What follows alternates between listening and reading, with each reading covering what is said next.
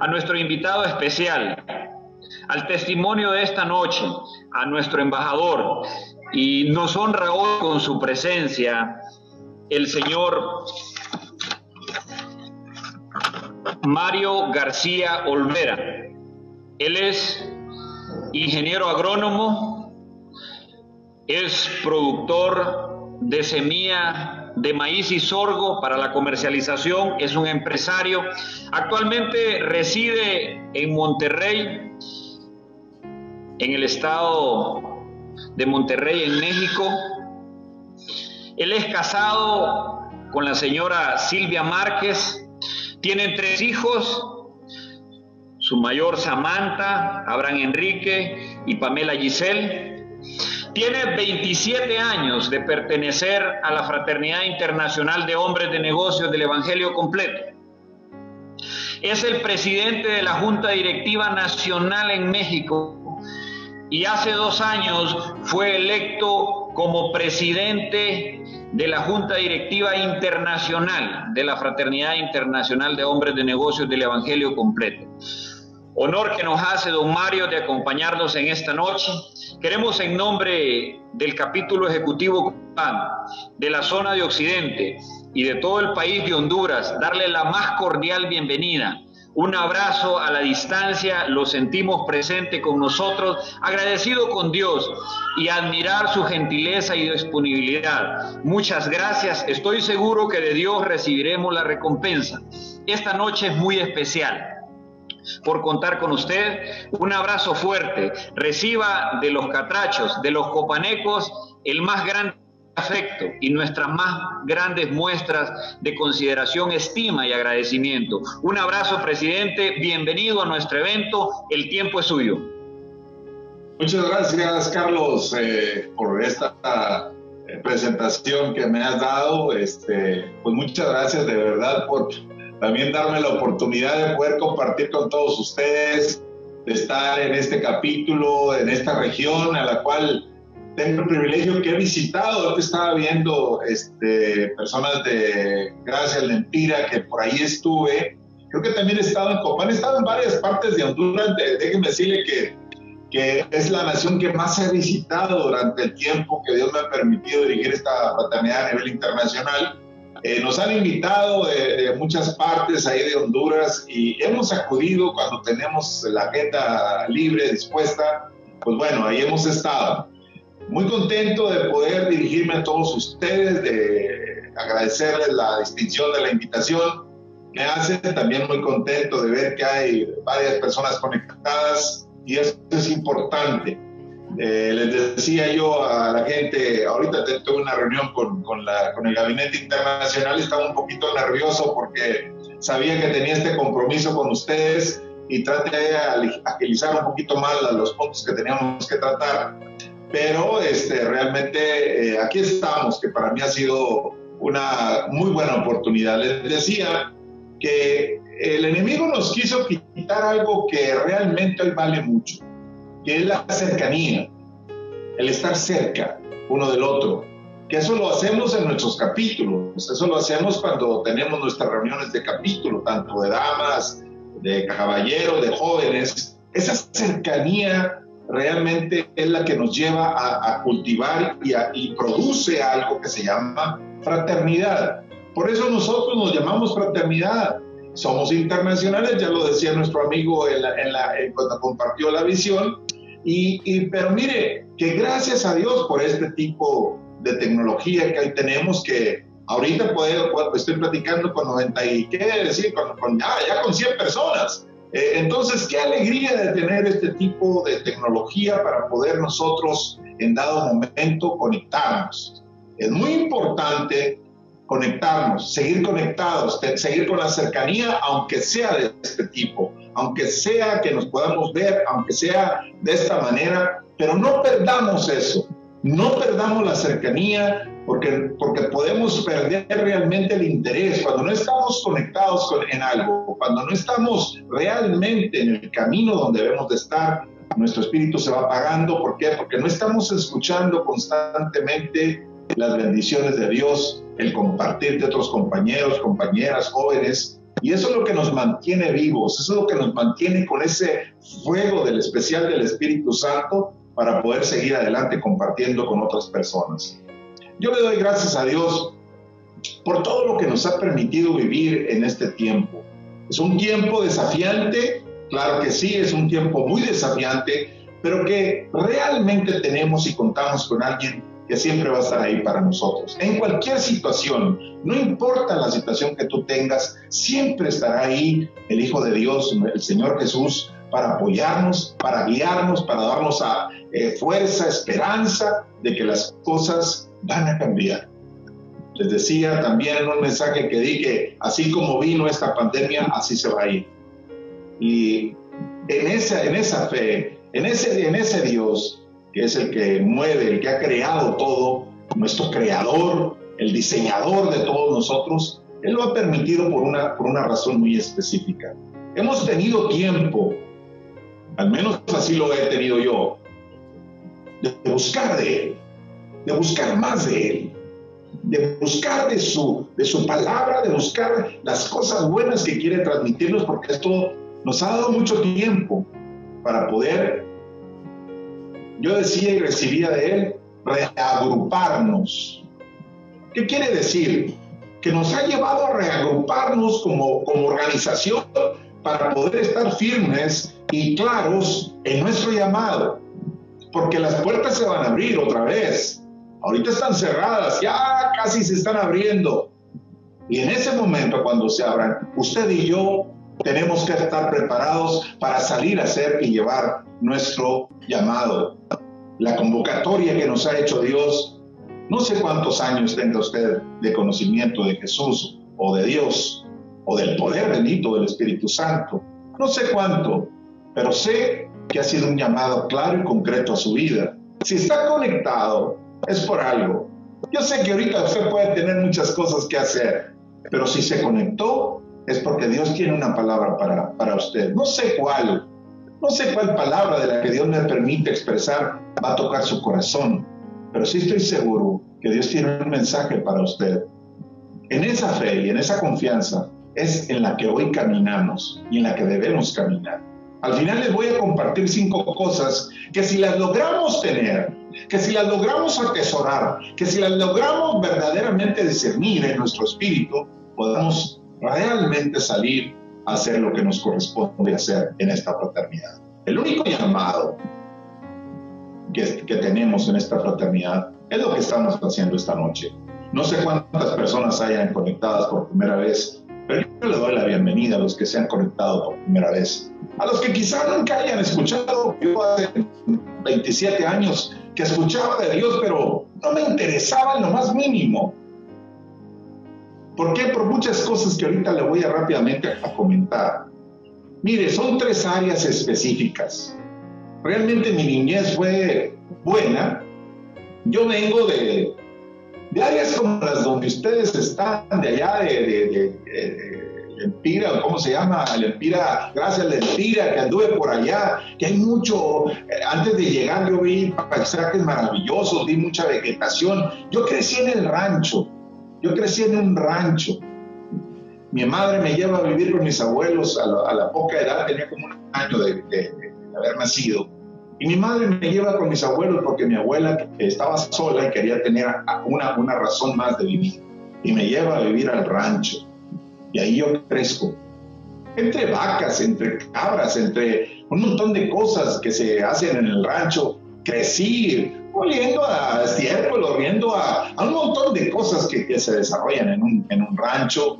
Mi abuelo producía cabrito para venderlo acá al norte del país y también producía leche y bueno, había un montón de actividades que hacer en el rancho. Yo desde chiquillo tuve, tuve que entender que era levantarse a las 5 de la mañana, y acostarse hasta que ya no se veía, porque el trabajo quedaba pendiente todavía para el siguiente día.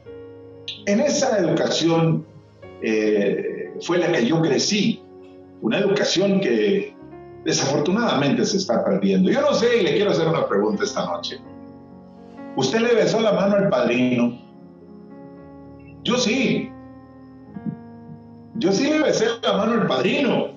Me decía, llegaba mi padrino, que me había llevado a la, a la, iglesia, que me había acompañado, y me decía mi abuela, bésele la mano a su padrino. Y ahí iba yo, chavalillo, y le besaba la mano al padrino. Pero era un símbolo, era una acción de respeto, de respeto.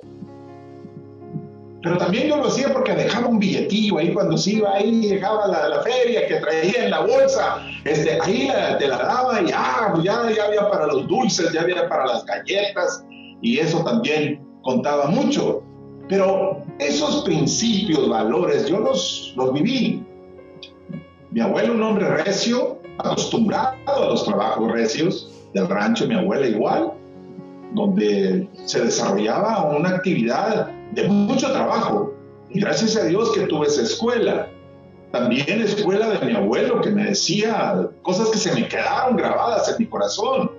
Por ejemplo, algo que sí siempre se me quedó y muy fuerte era el sostener la palabra.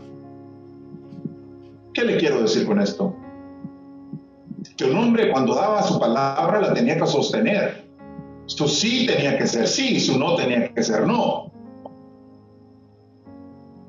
Era mi abuelo decía, aquel hombre que no sostenga su palabra no debe traer pantalones, debe traer naguas, como, lo decían a las, a las mujeres, a los vestidos de las mujeres, a las faldas. Es un hombre que no sostiene su palabra, no, no cuenta. Y otra cosa que también me enseñó, que yo nunca lo vi en casa, el jamás ponerle la mano encima a una mujer. Eso era, decía mi abuelo, eso es de cobardes. Y los cobardes no merecen vivir. ¡Wow! ¡Qué cosa más tremenda! ¿Qué cosa decía? ¿Por qué? Porque un hombre que le pega a una mujer tiene pocos tamales, decía. Porque se tiene que poner con un hombre que le regrese lo que le está dando. Porque una mujer no puede regresarlo. Pero no era eso, sino era el respeto hacia la figura de la mujer. Esos son los principios que a mí me enseñaron que yo crecí, a los 13 años vengo a vivir con mi madre a, una ciudad fronteriza, la Río Bravo, Tamaulipas, un pequeño pueblo. Llegamos a Reynosa, mis abuelos nos movemos a Reynosa del rancho, venden el rancho, venden, eh, se traen las vacas, las cabras las venden y ponemos un establo a la entrada de Reynosa, Tamaulipas. No sé si usted la haya escuchado, es una ciudad fronteriza. Y ahí sigo creciendo y al año yo me voy a vivir con mi madre y con mis hermanos a Río Bravo, un pueblo que está a 23 kilómetros de Reynosa. Y ahí inició mi vida con mis hermanos, con mi madre. Mi abuela era una mujer recia, nunca, nunca tuvo una palabra eh, de cariño. Eh, era una mujer que yo me le acercaba y a veces quería que me, me agarrara, que me abrazara. Y siempre nomás me, me, me, me hacía así, ¿verdad? Sí pero nunca me abrazó así que me dijera, hijo, yo lo quiero mucho. No, pero yo sabía que me quería, porque me lo demostraba, pero nunca me lo dijo. Y a veces es necesario escuchar una palabra de, amor, de, no sé, que sientas ese amor con alguien que te lo está diciendo, que te abrace, que. No, yo crecí siendo un hombre osco, un hombre de pocas palabras, por el rancho, por la misma, yo era antisocial, no me gustaban las reuniones, me asfixiaban las reuniones, me quería salir porque era un hombre que no había, no, no había tenido yo esa, educación. Cuando yo llego a Río Bravo, mis, mis hermanos eran socialísimos, se odiaban con un montón de gente ahí en el pueblo, pero yo no, yo era muy retraído y casi no quería salir.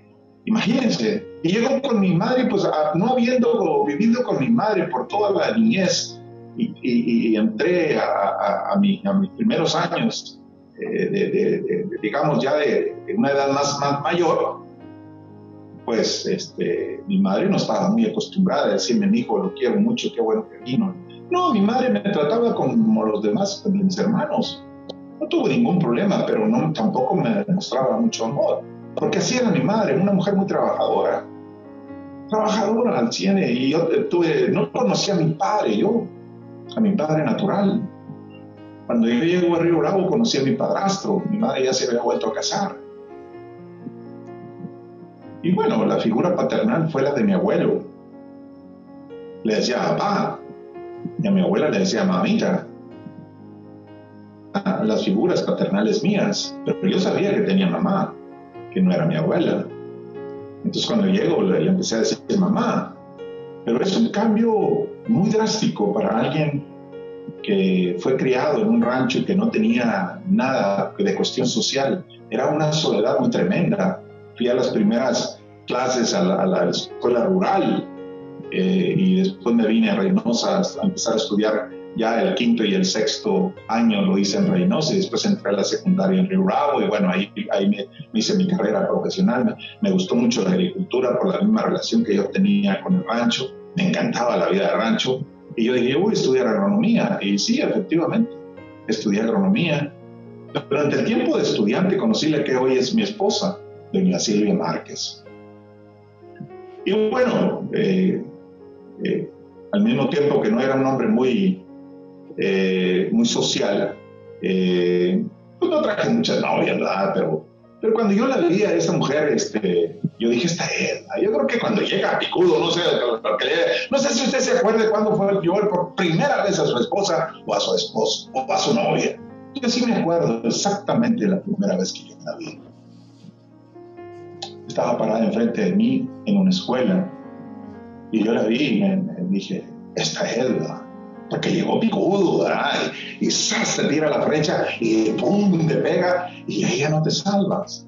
Y yo me hacía la pregunta, porque decía, hay un montón de mujeres en el mundo, ¿por qué me tocó esta? Después me, me, decía yo, Pero realmente vivimos una historia de amor, mi esposa y yo, en, en el tiempo del noviazgo. Duramos siete años de novios. Sí se puede tener una historia de amor, siete años y después nos, nos, casamos. Una vez yo hice la pregunta cuando voy y doy algunas conferencias sobre matrimonios, este, y un hombre así, un señor ya grande, todo decía, no, pues que yo tres, cinco meses, y no, yo un año y ya me casé, y no, pues yo tres y así. Pero estaba un señor ya grande y una señora ya grande, y les digo, ¿y usted, mi amigo? Dijo, no, yo no perdí el tiempo.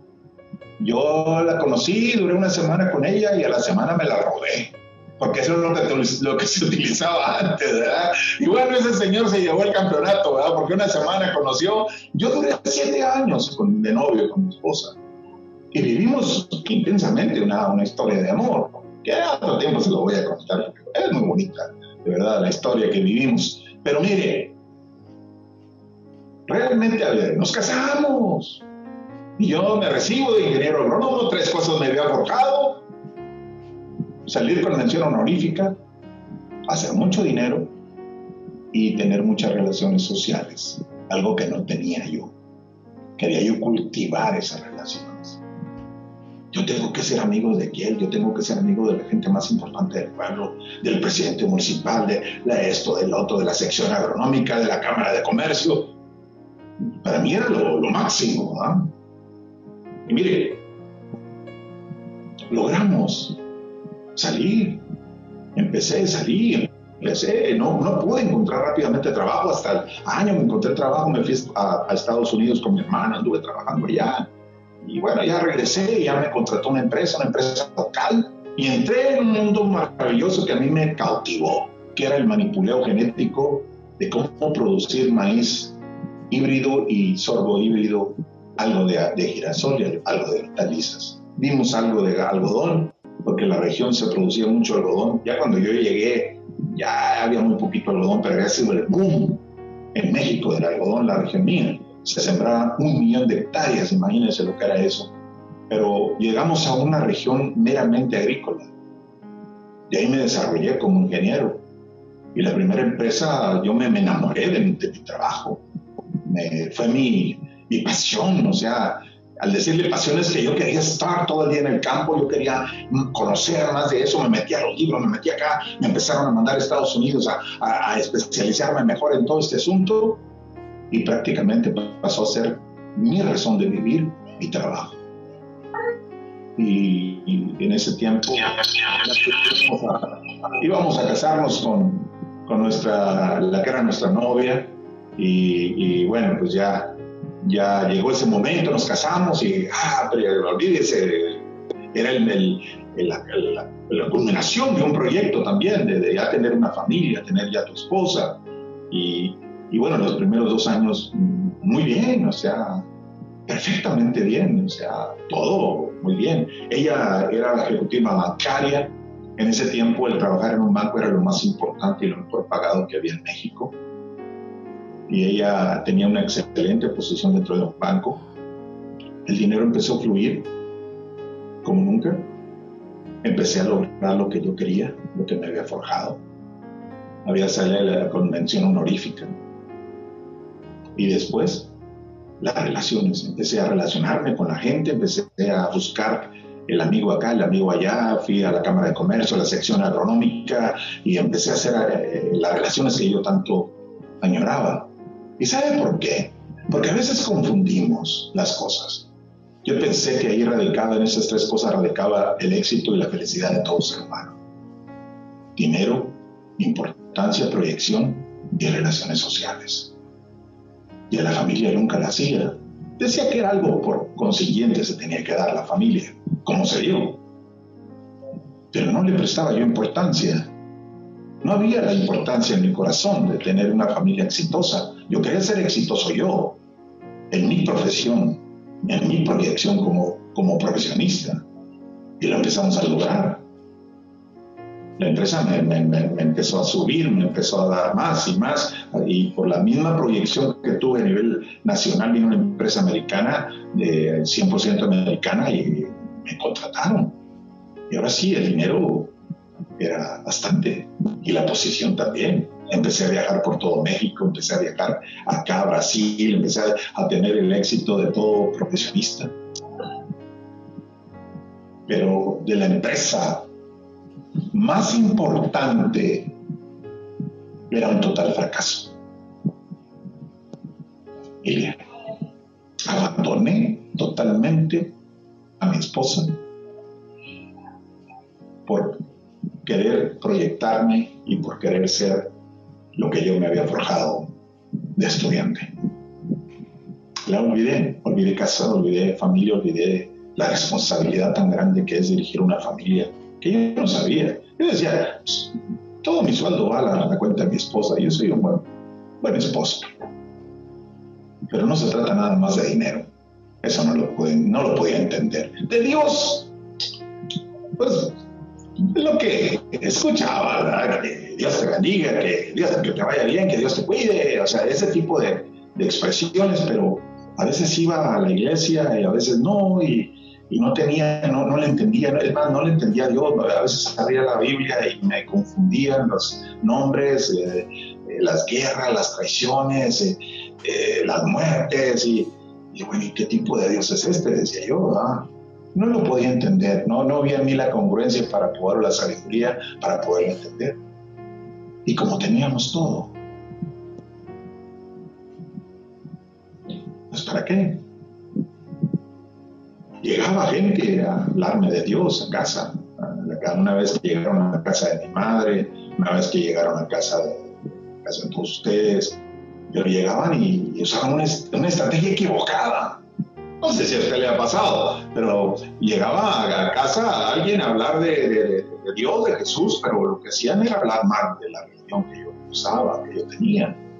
Dice, espérame, espérame, espérame un ratito, compadre. No, no, no, no, no, aquí no me vengas a, yo, mira, por favor, retírate. No, ¿qué? No, no, no, no, no, no. Mala estrategia. Y luego otro, un amigo de, tenía muchos años de conocerlo, que trabajé con él. Lo veo vestido de negro, con un sombrero negro, y, y me lo encuentro en la calle en Rockville, Texas, y lo primero que hace, lo, lo, me lo encuentro, lo veo de lejos, y dije, ahí viene, ahí viene Víctor, voy a saludar. Venía así muy raro, caminando así muy raro, y lo primero, sacar la Biblia, la traía aquí a los brazos y saca la Biblia y me la pone enfrente, así casi me pega con la Biblia y me dice, híncate porque eres un pecador. Y yo pensé que estaba bromeando. Espérame, ¿qué, te pasa, Víctor?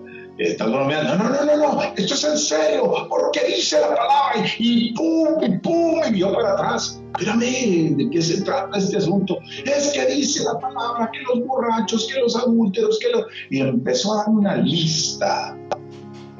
Se van a ir al infierno. No van a alcanzar el cielo. ¿Y ustedes creen que yo le iba a poner atención a lo que me iba a interesar el Dios que me estaba presentando? No, mala estrategia de presentar a un Jesús hermoso, un Jesús vivo, precioso, que quiere tener algo contigo. Mala estrategia de presentar a Jesús. Y dije, no, pues menos. Yo dije, no, ese Dios, quién sabe quién será. Y luego se pone un montón de condiciones para conocerlo. No, no, no me interesa. ¿Dios para qué? ¿Para qué Dios? No, no, no. Y así seguía mi vida. Y mi matrimonio yéndose al fracaso, porque se fracasaba más y más. Empezamos a hablar de divorcio.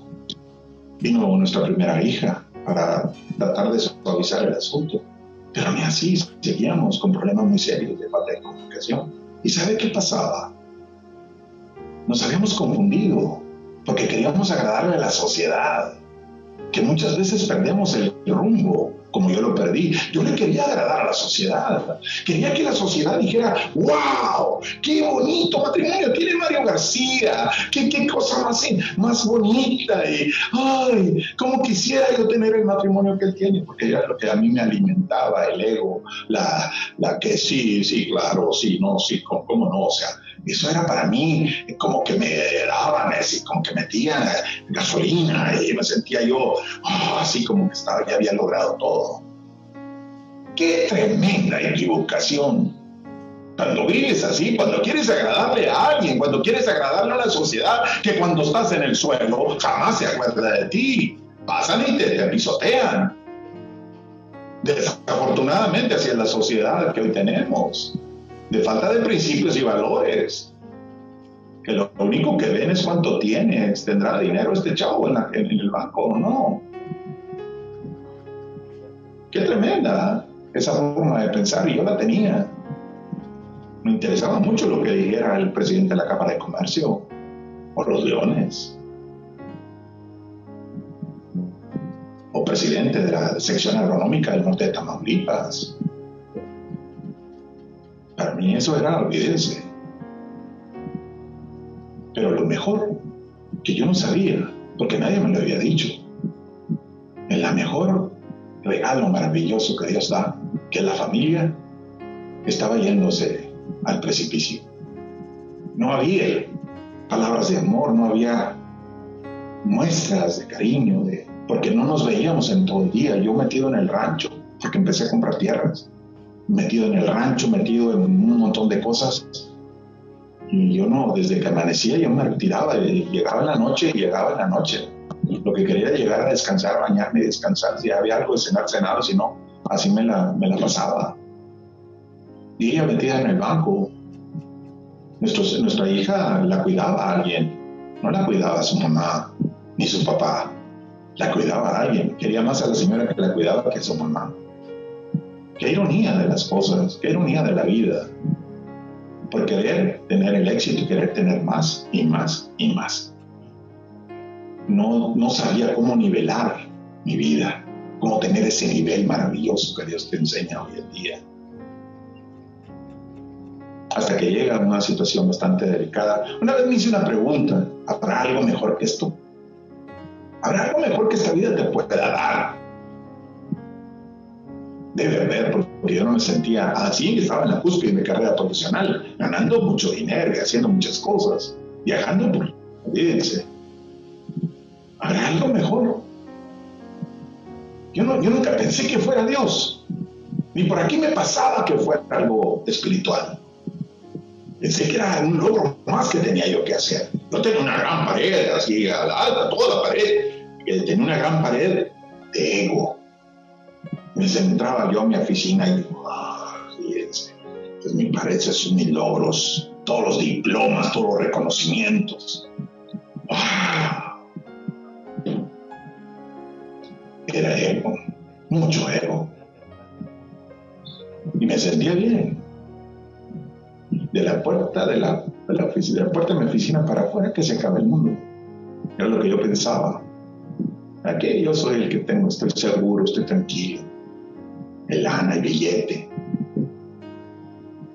Qué tremendo cuando piensas de esa manera. Pero llega el momento en que hay que ser confrontado. Yo fui confrontado. De Dios, tuve una experiencia con Dios. Me salvó de, de morirme en una sierra. Y le di el crédito a Dios, porque fue algo sobrenatural. Me sacó de una niebla tremenda. Yo ya sentía que me iba a morir, porque ya no sabía ni, ni, ni, no se veía nada. Dije, aquí me muero. Pero el Señor me sacó, me, empezó a formar un túnel enfrente de mí. Y yo volteaba para todos lados y no veía nada. Y enfrente de mí el túnel donde yo veía perfectamente bien. La, la carretera. Fue sobrenatural. Pero yo le di el crédito a Dios, pero como no tenía relación con Él, no sabía ni quién era, ni me interesaba. Es que bueno, Dios me salvó, Dios me salvó de morir y ya se acabó. Pero lo más difícil fue cuando me fui confrontado con una enfermedad tremenda que le llevó a mi hija la mayor cuando tenía cinco años y medio. La diagnosticaron con epilepsia. La epilepsia es una enfermedad tremenda que no puedes controlarla porque es algo del cerebro. a mí me gustaba controlar todo, pero la epilepsia no, no sabía cómo. Por eso, cuando la vi por primera vez con una convulsión generalizada en su cuerpo, nunca la había visto, porque yo estaba viajando muy fuerte. Llego a la casa y veo el cuadro, mi esposa en un lado de ella, mi hija tirada en el suelo, rebotando de una forma increíble. Mi esposa llorando, queriéndola calmar, y yo veo cómo se empezó a deformar mi hija, cómo se le empezaron a deformar sus piernas, sus brazos, sus ojos desorbitados y su cabeza rebotando. Para mí fue muy duro ver eso, porque una chiquita de cinco años que no se puede defender. Y ahí empecé a gritarle a un Dios que no conocía, que no había querido conocer. Y le decía que por qué me estaba castigando de esa manera, que era conmigo, no con ella le gritaba fuertemente y decíamos, pues cállate, no saben ni lo que estás haciendo, no saben ni a quién te estás dirigiendo, nunca has querido conocerlo. Yo le seguía gritando con toda mi, fuerza, porque veía a mi hija y no podía, le quería enderezar sus bracitos o sus piernas y no podía, porque era algo rígido. Eso me movió a mí todo mi ser. Me pasó mi vida por enfrente todo lo que yo había soñado y hecho y quería hacer no valía nada. No le podía poner mi posición social o mi dinero enseguida al cuerpo de mi hija para que lo pudiera sanar. Se necesitaba algo más fuerte, algo más sobrenatural. Volteé para todos lados, menos para donde radica el poder. Para todos lados volteé para todos lados la llevé, para los mejores hospitales, para esto, para allá, acaba de llegar un neuropediatra muy famoso de, vamos, y ya llevaba a mi hija. ¿A dónde nos llevamos esa manta? Queriendo ir en contra de esta enfermedad tremenda que no se la deseamos a nadie. Y convivimos con ella, empezamos a convivir con ella. Y yo seguía y seguíamos pensando en el divorcio. ¿Con quién te quedas? Creo que había venido Abraham, mi segundo, el segundo hijo, y había venido otra tercera con quién te quedas con, con este, con aquello, como si fueran vasos o platos. Qué, tremendo cuando no tiene una la sensibilidad de que los que más sufren en un divorcio son los hijos. Son los hijos. Pero mire, todos tenemos un tiempo. Voy a ir acelerando un poquito porque no tengo mucho tiempo. Todos tenemos un tiempo de conocer de Dios y el mío llegó. Estando en la cúspide de mi carrera profesional, ya había decidido salirme de, la, última empresa que yo trabajé para tres empresas en mi vida profesional. Voy a abrir un tercer negocio con mi contador y ese, este contador me invita a una reunión de la Fraternidad Internacional de Hombres de Negocios del Evangelio completo. Estas dos últimas palabras no me gustaron. Y le dije que sí, pero no fui. Pero este hombre empezó a insistir no sé cuántas veces a usted le hayan invitado. Pero a mí fue una cosa tremenda, una tras otra lunes. Después de las 3 de la tarde empezaba. Y, y ya no había que no ya empezó este otra vez. Y ahí estaba. Y Mario, ¿dónde anda? Hombre, que no acá en el rancho, ¿cómo poder? Disculpa, turno. Entonces estaba, haciendo otra cosa. Es que ando en Reynosa y es que ando acá. Y dije, el próximo lunes, el próximo lunes, sí, el próximo. Ah, perfecto. Y ahí estaba el lunes. Hasta que mi esposa me dijo, ve, y ya te lo quitas encima. Sí, tiene razón, voy a ir. Y le pregunté, le preguntaba, oye, ¿quién está ahí? No, hombre, hay varios, te vas a encontrar varios amigos.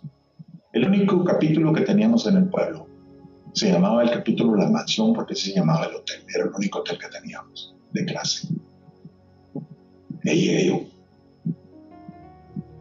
Por primera vez, como usted quizás esta noche, como hemos todos llegado todos.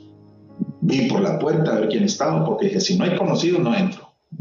Y vi por la puerta y sí, había dos, tres conocidos. Ah, no, sí, está mi compadre, acá está, y no, no, sí. Y entré, y luego, me recibieron, y ah, bienvenido, que, pásale, siéntate, ay, ¿qué pasó, compadre? ¿Qué pasó, caballero? Y uh, todo ¿verdad? Y, pero empecé a ver ciertas actitudes y ciertas cosas que no me empezaron a gustar y empecé a criticar todo.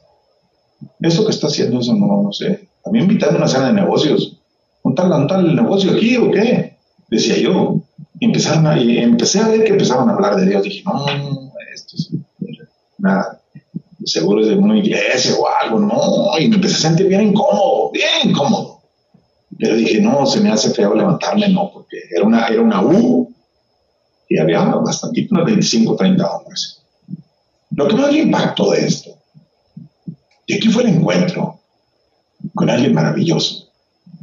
Un hombre que no quería creer, que no me interesaba creer decía que Dios para qué. Un hombre que se levantó y empezó a hablar mi lenguaje. El lenguaje que podemos entender.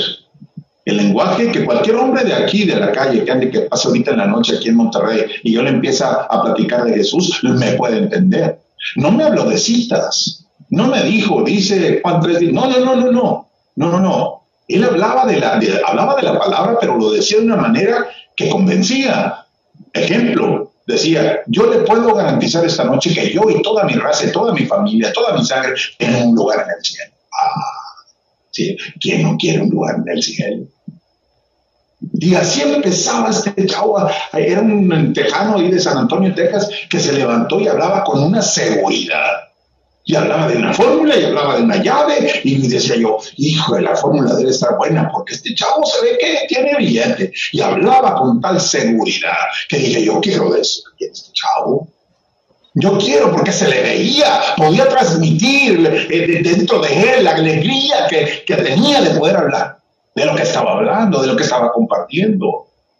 No lo decía así aguitado como a veces desafortunadamente ponen a alguien en vez de animar, desanima. Si no, si no esto de, esto de Jesús es debe de cambiarte, debe animarte, debe activarte.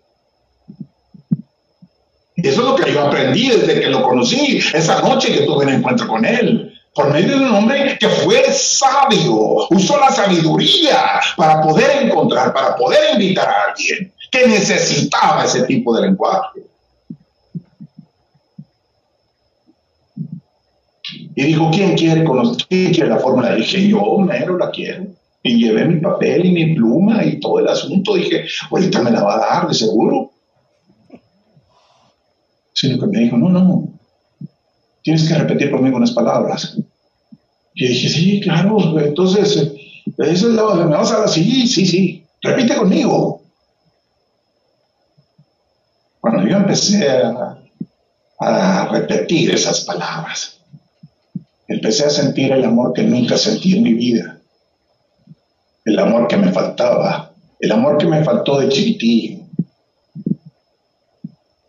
Las palabras y el sentimiento que jamás lo había sentido en mi corazón y en mi vida y en mi cuerpo. Un abrazo tan maravilloso que empecé a llorar como nunca había llorado yo esa noche parece que me decían, al fin llegaste, al fin te acercaste. Esa noche yo fui a casa transformado, pero antes de salir, a este hombre le digo, ¿y, ¿y la fórmula? Me dice, sí, tienes razón, me falta la fórmula. Y sacó dentro de su ropa la pequeña Biblia y dijo, Aquí están las fórmulas. Perdón, aquí están las llaves. Descúbrelas. Ahí vienen un montón de llaves que te van a llevar a una dimensión totalmente diferente. Encuéntralas. Pero más que todo que las encuentres, aplícalas a tu vida y verás que tu vida va a cambiar. Y yo me fui convencido de eso. Empecé una carrera maravillosa de amor, de amistad, de entrega, de servicio sobre todo, con alguien que se llama Jesucristo. Porque yo llegué a casa y mi esposa misma me dice, ¿de dónde vienes? De la reunión del contador. ¿Y de qué hablaron? De Dios. Me dice, con razón. ¿Por qué le digo?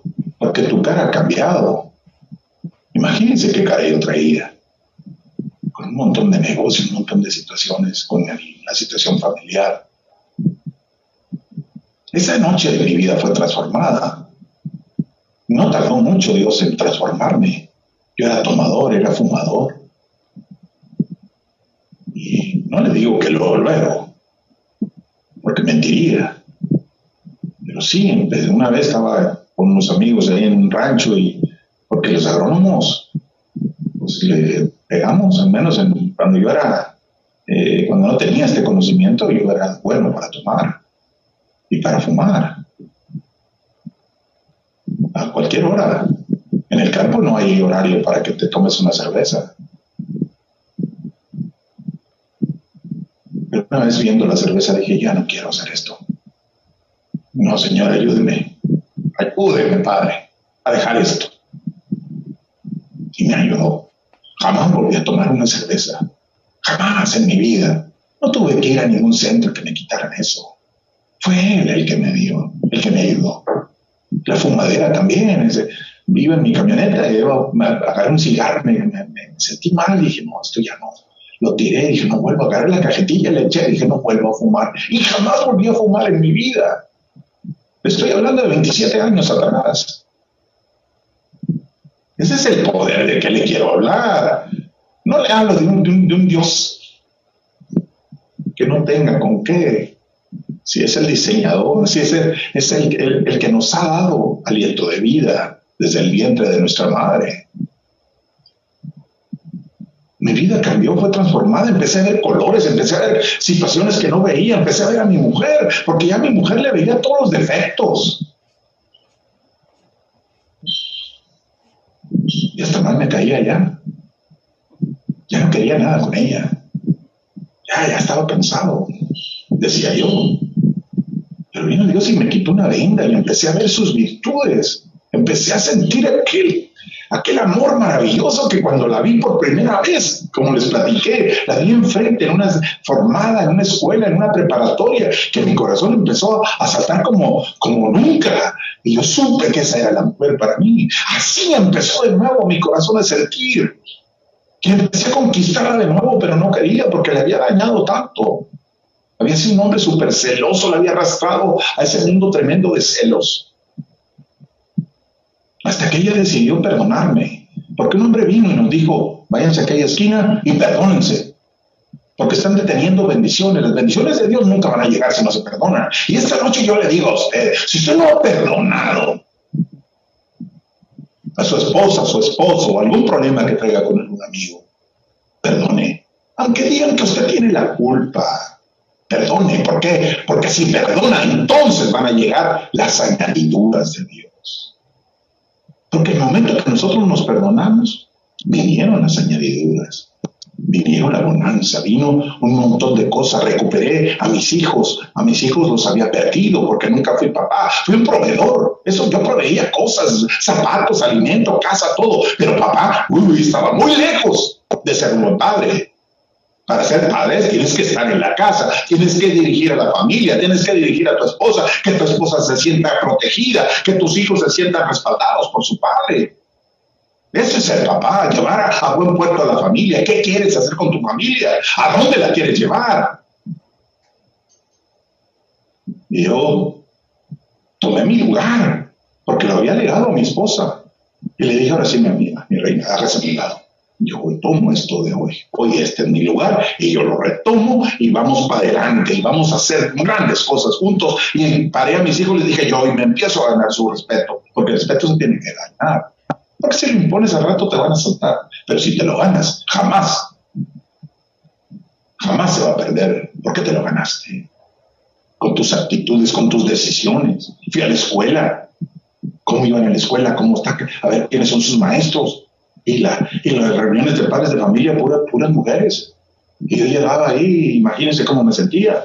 Pero yo no me importaba, porque yo sabía lo que estaba haciendo. Estaba tomando mi lugar como jefe de familia, como sacerdote del hogar. Sino de qué se trata esto.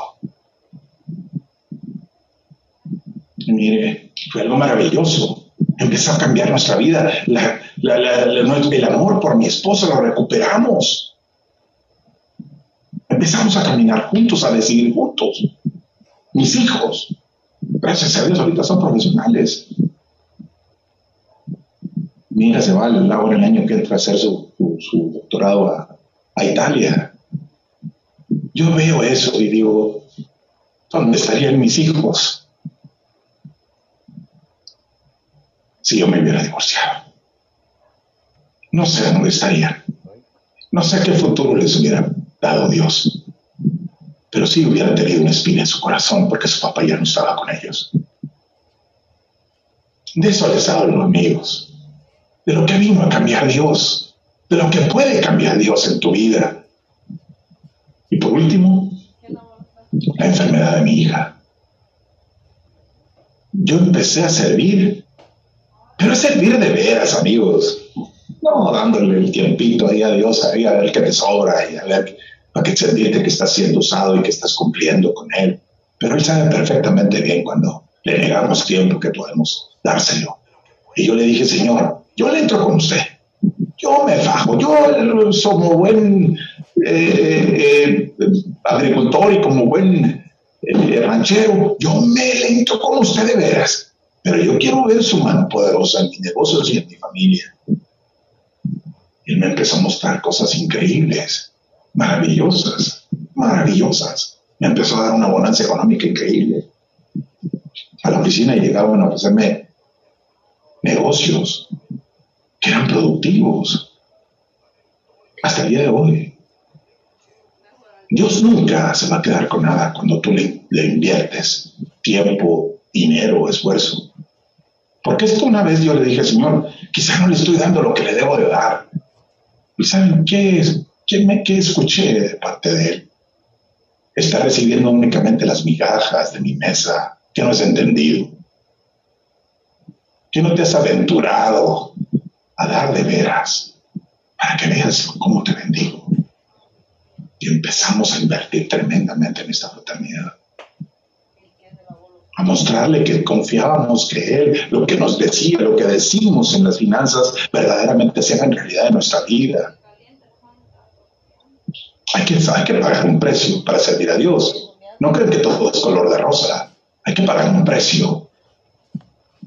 Y yo estoy dispuesto y he estado dispuesto a pagarlo porque sé en dónde estoy invirtiendo y qué me espera, y qué le espera a mis hijos, qué le espera a mi esposa.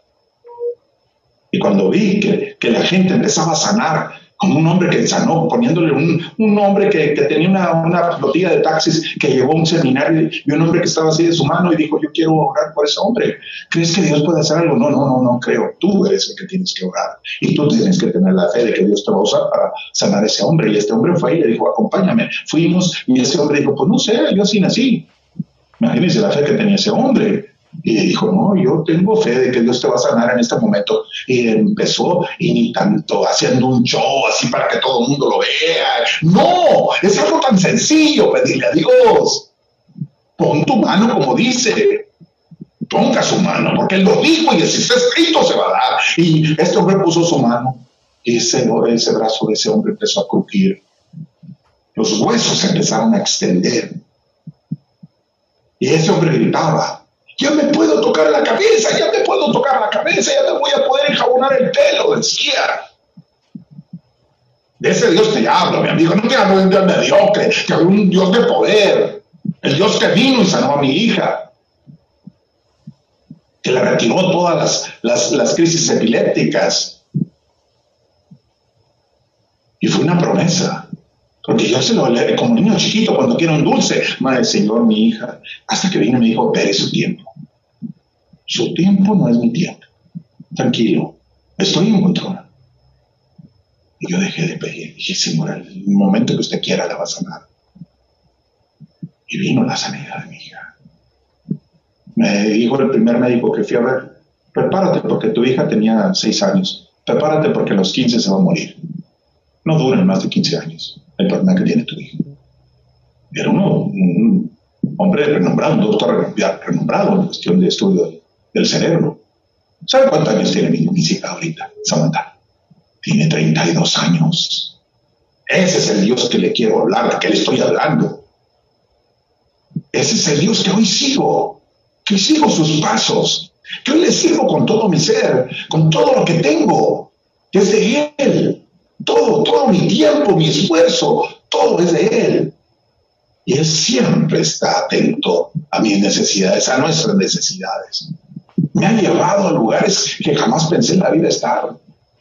Me he estado con gente importante, pero también con gente muy sencilla, como los indígenas de acá de mi nación, tomando café y pan abajo de un tejabán.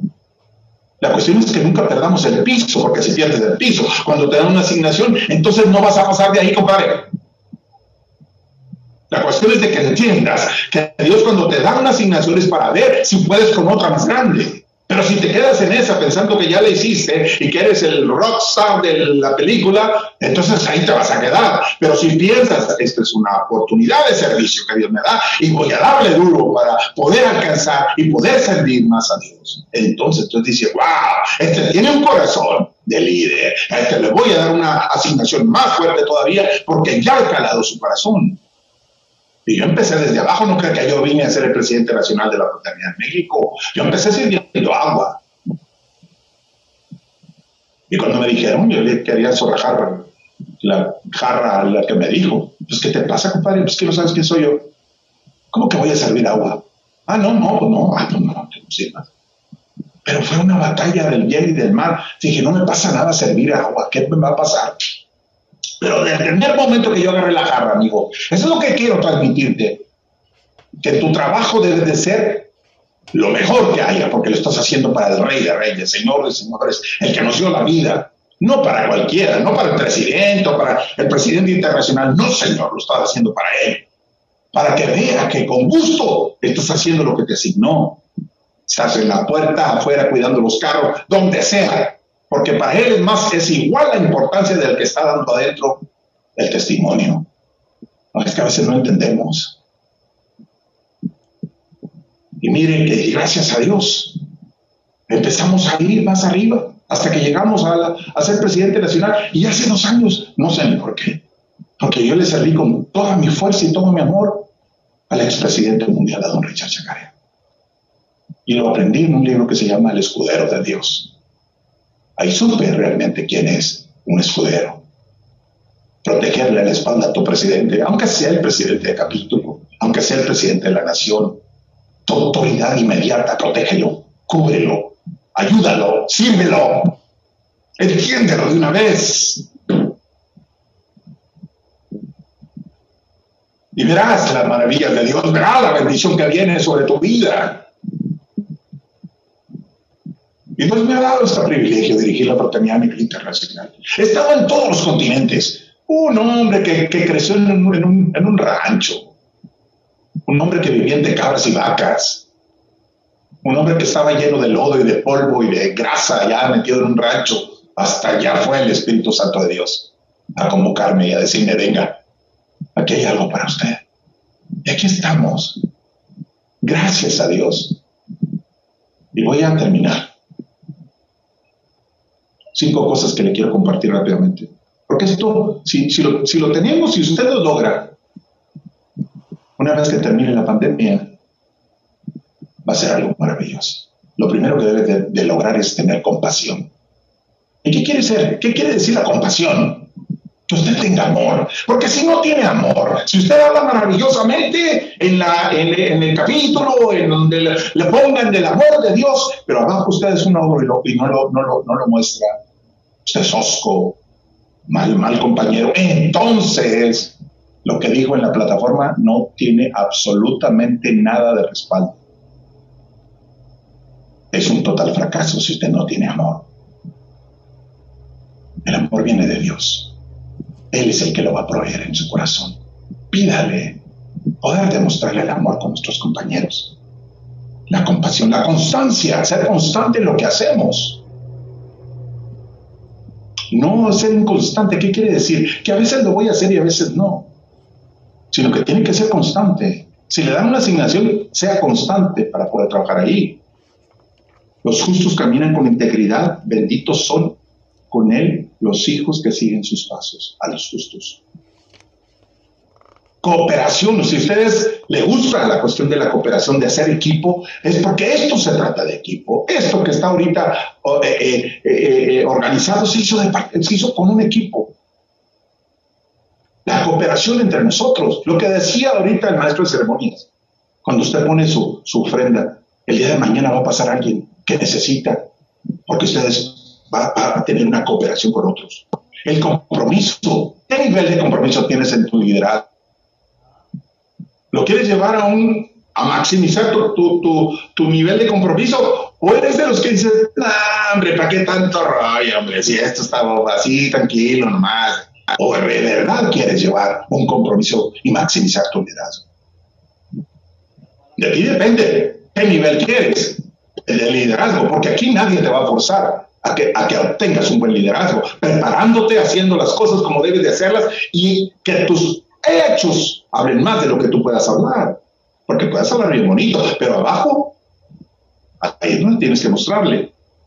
Y el coraje, la última, el coraje que tengas para poder salir adelante de esta pandemia. Porque si estás ahí todo aguitado en tu casa, temeroso, el, el temor abraza, asfixia, coraje para salir adelante coraje para hacer las cosas, coraje para comprometerte más. De eso se trata, compañeros, amigos, el liderazgo. Y lo que busca Dios en cada líder, en cada mujer, en cada coordinadora, en cada líder de, capítulo. No importa el nivel. Son diferentes trincheras, pero ahí es donde tienes que demostrar. Quizá en esta noche me está, me está escuchando el próximo presidente internacional. ¿Por qué no? ¿Quién dice que no? Solamente él puede. Pero esa es la confianza que yo tengo. Recibí algo maravilloso. Recibí un amor que jamás he sentido de nadie, que es el único amor que viene y te, toca tu corazón, el amor de Jesús. Mi, mi familia fue recuperada, mi niña fue sanada, de epilepsia, no tengo con qué agradecerle a Dios todo lo que ha hecho, todo lo que ha venido a hacer a mi vida. Por eso invierto, por eso voy, por eso estoy ahí presente. Porque Él es el que me guía, Él es el que tiene para todos nosotros. No sé por qué estés pasando, qué situación tengas, pero el Señor al que te hablo, del que te hablo esta noche, quiere cenar contigo. Quiere ir ahí donde estás si no has tenido un encuentro con Él, prepárate porque esta noche es tu noche. Esta noche es de milagros. Si quieres un milagro, si estás pasando por una situación, levanta tu mano y con todo, toda tu fuerza que hay en tu espíritu, pídele al Rey de Reyes y Señor de Señores. Pero primero, busquemos una relación, busquemos una entrega, que es la que nos lleva a la dimensión maravillosa de la relación con Él. Y yo le pido con todo respeto que usted me merece, repita conmigo las, la fórmula que me dio este hombre hace 27 años, que es una fórmula maravillosa, que repetir unas palabras para el encuentro maravilloso con Jesús, con Dios, con el Espíritu Santo de Dios. Y las palabras son estas. Padre Celestial, en esta hora reconozco que soy pecador perdone mis pecados. Le reconozco como mi Señor y mi Salvador. Le entrego mi vida, mi familia, mis negocios, lo que soy.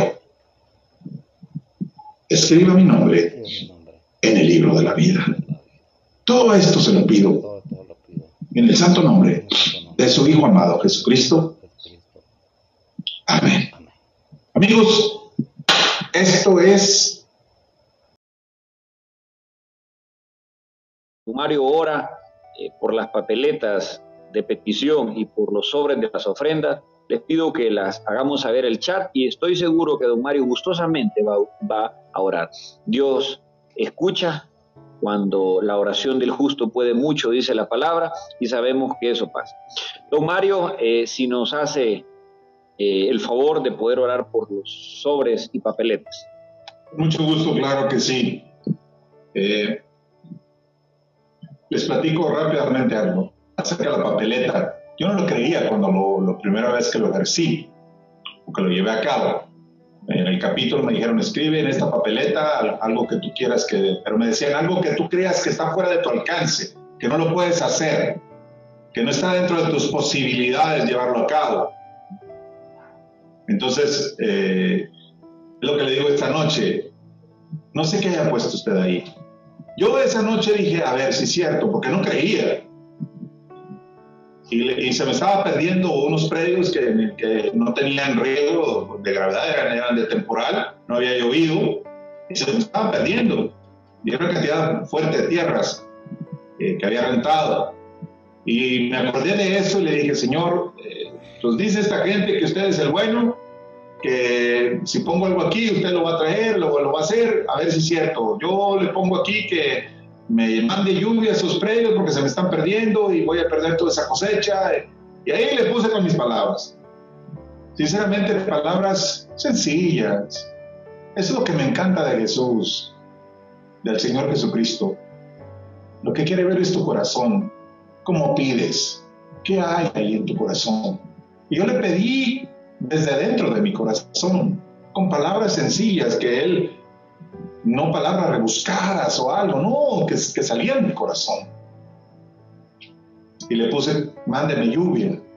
Y mire, esa, esa, esa, esa petición al siguiente día se hizo una tormenta, cayó sobre todos los predios que estaban en esa zona. El, ranchero que tenía ya, el, que me cuidaba de esos predios, me habló, me dijo, ingeniero, véngase, porque los predios están anegados, unas partes están bajo el agua, ya no hay qué hacer, ya les abrí algunas zanjas, pero traigas una bomba para desaguar, porque esto fue algo increíble. ¿Qué aprendí con esto? Algo muy práctico que me enseñó Dios. Para la otra petición que le hice, ya no le dije, mándeme lluvia. Le dije, Señor, mándeme dos pulgadas de lluvia, que es lo que yo necesito en ese predio específico. Ese es el Dios que tenemos. Una vez llegó un hombre a mi oficina y, y, me dijo, te traigo la camioneta de tus sueños. Yo la vi y efectivamente era una camioneta que yo le había pedido hace tiempo. Dijo, la tengo en la agencia. Pero yo en ese momento no tenía para poder comprar una camioneta de ese tipo. Tenía otras inversiones que, que había hecho. Estaba por abrir otro negocio y yo lo único que le dije al Señor, Señor, usted sabe que esa camioneta está en mi corazón desde hace mucho tiempo. Deme los medios para hacerlo. Llegó un hombre que me debía dinero hace muchos años y era exactamente la cantidad que yo necesitaba para obtener esa camioneta. Ese es el Dios que yo le, hablo esta noche, ese es el Dios que le va a hacer su milagro. Si usted tiene la fe suficiente, y ha puesto en esa papeleta la necesidad. Vamos a hablar, vamos a orar. Padre, en el nombre de Jesús, le damos gracias esta noche, Señor, porque usted ha puesto, Señor, la oportunidad maravillosa enfrente nuestro de poder pedir. Y la petición que hemos puesto ahí en esa papeleta, Señor, viene de lo más profundo de nuestro corazón. Necesidades de finanzas, Padre, necesidades de sanidad, gente que está ahorita postrada, Señor, que está en una cama, Señor, que está padeciendo. Padre, lanzamos la palabra de sanidad, lanzamos esa palabra que su Santo Espíritu llevará de sanidad para levantar esas personas, Padre.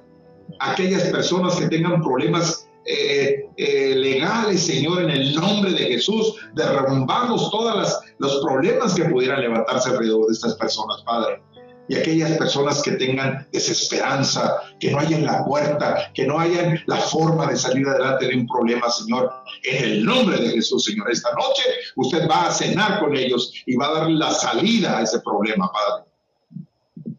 Padre, que tengamos la suficiente fe y esperanza y confianza de que poniendo nuestras manos, como usted lo manda en su palabra, la gente va a sanar ejercitamos, Padre, en esa hora ese poder maravilloso que usted ha legado sobre nosotros para poder poner la mano sobre los enfermos y que los enfermos sean sanos.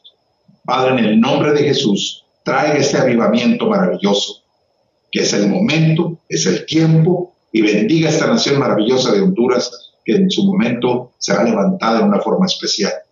Padre, le damos gracias por estas regiones agrícolas que usted bendiga, que usted produzca, que usted haga producir de una forma sobrenatural, Padre. Cada pedazo de tierra, cada decisión que se siembre ahí, semilla, sea levantada con una sobreproducción en el poderoso nombre de Jesús. Lo declaramos esta noche. Amén, Señor. Amén. Amén. Adelante. Muchas gracias. Muchas gracias, don Mario. Eh, agradecidos con Dios y esta su familia que tiene en Honduras sus hijos espirituales y hoy Dios nos ha bendecido teniendo a nuestra máxima autoridad de la organización. Y don Mario, le mandamos un fuerte abrazo lleno de todo el amor, del cariño y del respeto, de la admiración de aquí de Honduras. Y seguros estamos que Dios va a recompensar esa disponibilidad que usted siempre tiene. Gracias por haber aceptado esta noche ser nuestro testimonio en nuestro evento de capítulos. De verdad que agradecidos con Dios y con usted, eh, queremos bendecir su vida, su esposa, sus hijos, eh, todo lo que usted hace, sueños, metas y proyectos, y sobre todo oramos al Dios de poder para que Él derrame sobre usted mucha sabiduría para seguir guiando por el camino y la senda de amor, de justicia a esta organización, y así Él pueda ser el canal perfecto usted puede hacer el canal perfecto para que la bendición de Dios llegue a muchas naciones. Declaramos en el nombre de Jesús que usted es bendito, que el bien y la misericordia del Padre está sobre usted y que la gracia y el favor de Dios lo acompaña, lo acompaña siempre y que Dios multiplica su fuerza, su sabiduría y el conocimiento en Cristo Jesús. Le bendecimos, un abrazo fuerte de acá de Honduras. Queremos dar gracias.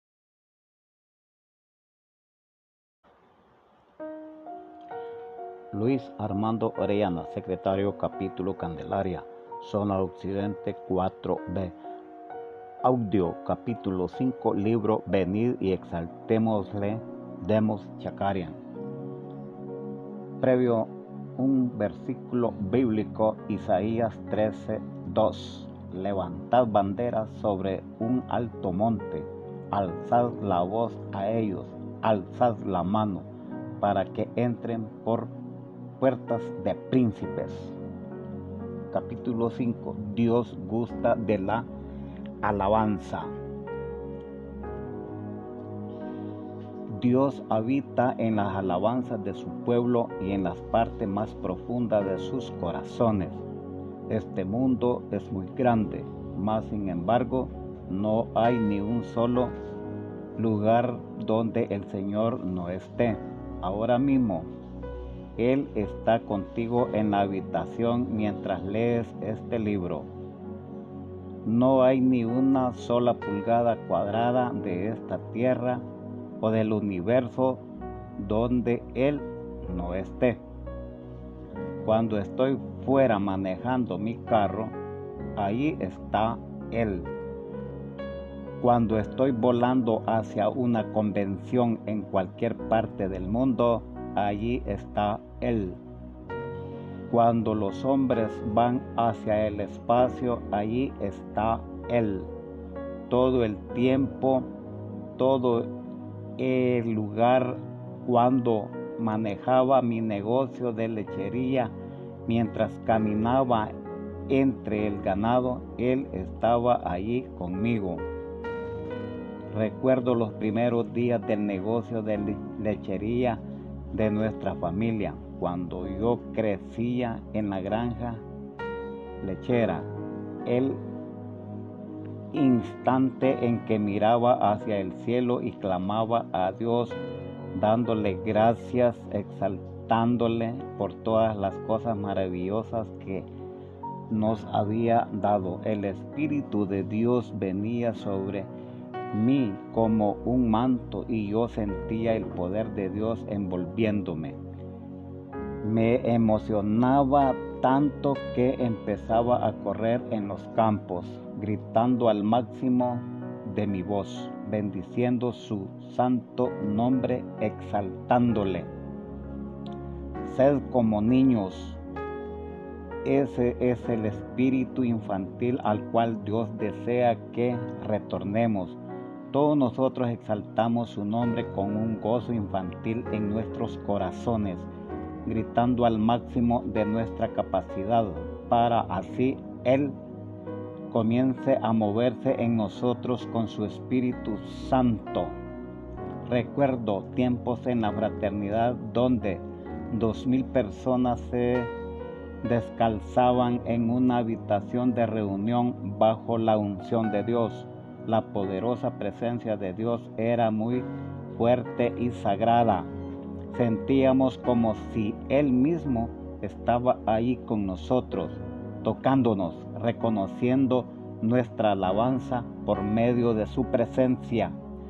Dejamos a un lado nuestras inhibiciones adultas, dejamos a un lado nuestro falso orgullo y en una unidad total e infantil todos los hombres caían simultáneamente sobre sus rostros, llorando y alabándole como su rey y amo. Hombres, Dios desea que retornemos a esa inocente mente y corazón, que busquemos su poder anhelado, la realidad de su presencia.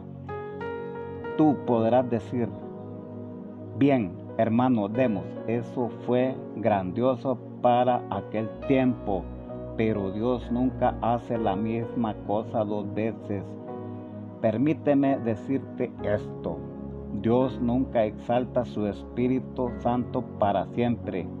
Él está aquí con nosotros y lo que hizo una vez lo desea hacer nuevamente. Alístate. Deseo comunicarles a ustedes, hombres, que Dios está listo para derramar su espíritu.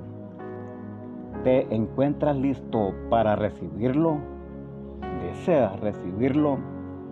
Si lo estás, su palabra garantiza que Él te bendecirá. Alabad al Señor, invocad su nombre, dad gracias, dad a conocer en los pueblos sus obras, cantad a Él cantadle salmos, hablad de todas sus maravillas, gloriaos en su santo nombre, alégrese el corazón de los que buscan al Señor. Primera Corintios 16 del 8 al 10. ¿Te encuentras dispuestos a dejarlo todo solo para ser de Él el número uno? Si estás dispuesto a ponerlo a Él en primero, Él te bendecirá en una forma como nunca has sido bendecido. Cantaré yo al Señor porque se ha magnificado y grandemente ha hecho ha echado en el mar al caballo y al jinete. El Señor es mi fortaleza y mi cántico, y ha sido mi salvación. Este es mi Dios y lo alabaré. Dios es mi Padre y lo exaltaré. Éxodo 15, 1, 2. Empiece a levantar sus voces en los capítulos de FGBMFI de todo lugar. Empiecen a glorificar a Dios alrededor del mundo. Mientras lo hacen, Él honrará sus corazones. Él les visitará con su poder sobrenatural. sobrealimentándoles y dándoles energía para la desafiante obra de alcanzar las almas perdidas en este ministerio de los últimos tiempos. Que solamente Jesús puede poner dentro de todos tu ser el fuego pentecostal y darte las palabras para hablarle a las personas de sanidad y tener favor delante de los hombres. Pondrás tus manos sobre los enfermos y se recuperarán. Les dirás a esa montaña, muévete y se moverá. Nuevamente veremos todo eso. Muy pronto el doctor Charles Price profetizó que vendrían el día donde los laicos irían a los hospitales y pondrían sus manos sobre los enfermos y sanarían, y las camas de los hospitales estarían vacías. Cuando estuve en el hospital Daniel Freeman, después de mi derrame, hubo un tiempo donde no podía sentarme ni sostener mi cabeza. Sandra, mi enfermera, vino a mí un día y me dijo, Señor Chakarian, muchas de las personas en el hospital lo han reconocido debido a la televisión y están pidiendo que vaya a sus habitaciones y ore por ellos. ¿Estaría dispuesto a hacer esto?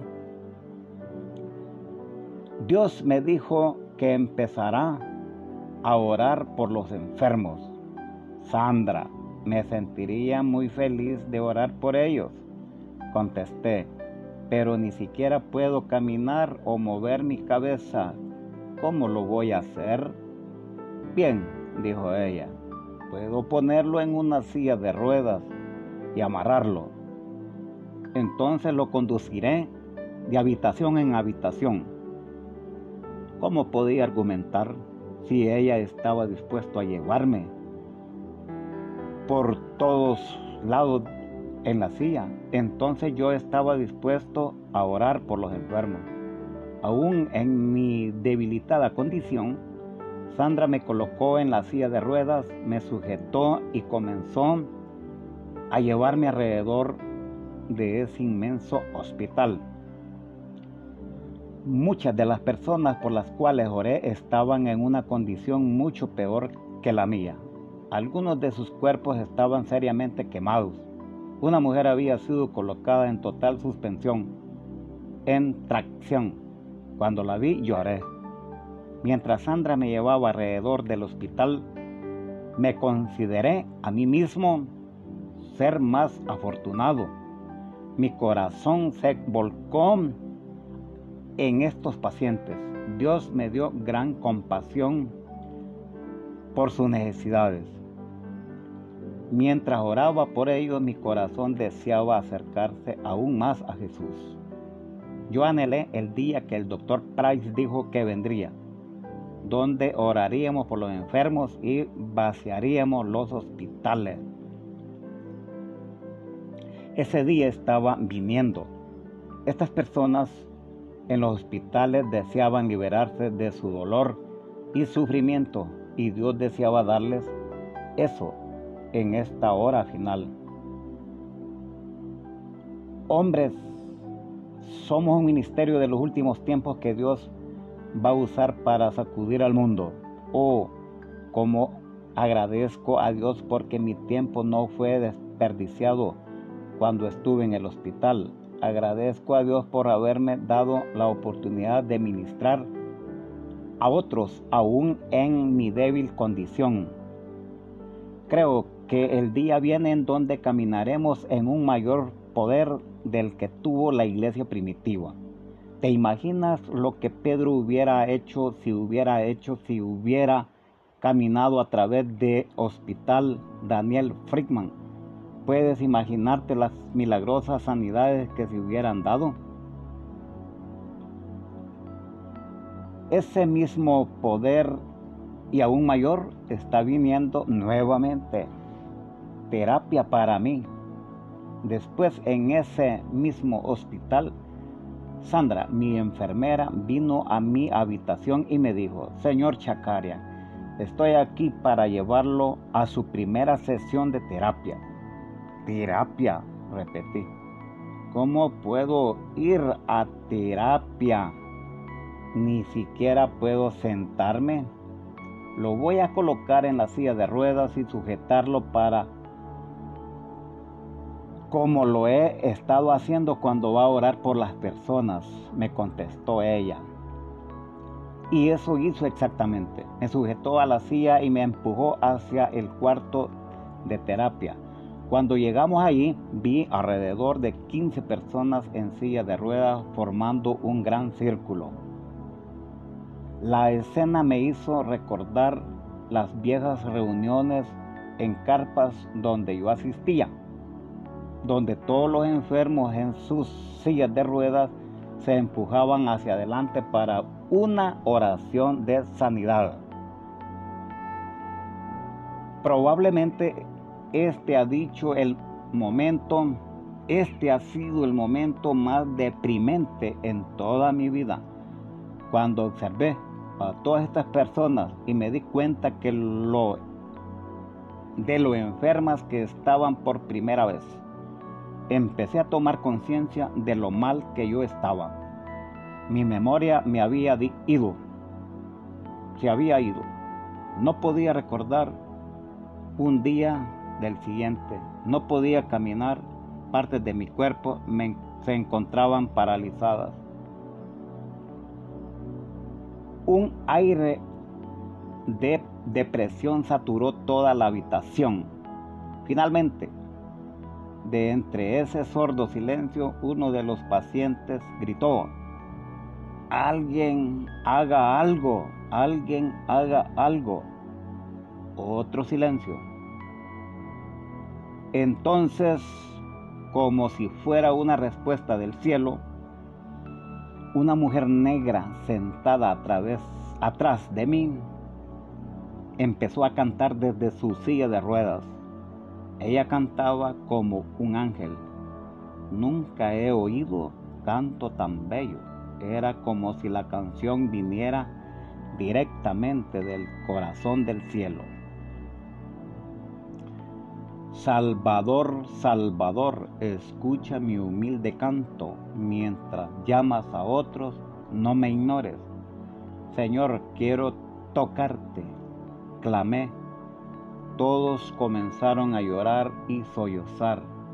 Alabanzas y adoración irrumpieron la habitación por algunos minutos. Cuando la alabanza y adoración se detuvieron, me di cuenta que había experimentado un milagro, toque sanador de Dios. Mi memoria volvió y repentinamente ya no estuve, ya no tuve miedo de morir. También me di cuenta que Dios deseaba que continuara vivo y que trabajara para la fraternidad y para gloria de Él. Actualmente mi cuerpo continúa fortaleciéndose cada día y Dios ha puesto una poderosa unción sobre mi vida, más grande aún de la que Él me había dado antes de mi derrame antes del derrame, las personas por las cuales oraba no caían bajo el poder del Espíritu Santo. Ahora, cuando oro por ellas, cientos caen bajo el poder, gracias a la nueva unción que Dios me ha dado. Las personas se están sanando. Estaba en Kansas City y oré por una mujer en silla de ruedas que nunca había caminado y a través de la gloria sanadora de Dios, ella se levantó de su silla y empezó a caminar. Sé que todavía está caminando hoy, por eso que deseo hoy exaltarlo a Él más que nunca. Él es el Cristo, el Hijo de Dios. Mientras le exaltamos, Él cambiará nuestro mundo. Hombres, espero que esto suceda muy pronto.